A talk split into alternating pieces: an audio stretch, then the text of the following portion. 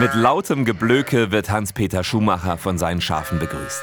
Die Zeit vor Weihnachten ist für ihn und seine Familie sehr intensiv. Denn jetzt kommen die Schafe von der Weide in den Stall. Es werden die Lämmchen für Ostern geboren. Ostern ist eine sehr große Zeit für das Lammfleisch.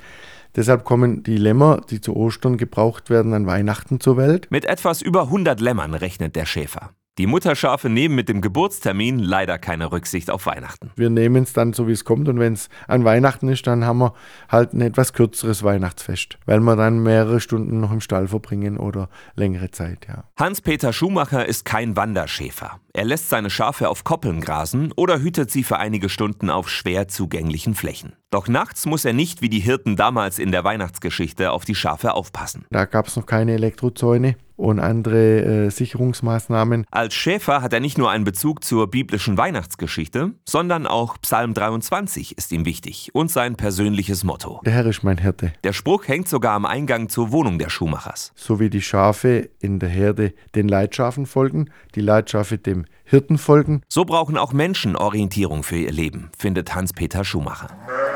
Wir sind zurück im Stall. Alles ist vorbereitet, es kann losgehen. Futter haben wir schon rausgeräumt, nach oben. Und dann sind wir in großer Erwartung, nicht nur aufs Weihnachtsfest, sondern auch auf die vielen Lämmer, die kommen.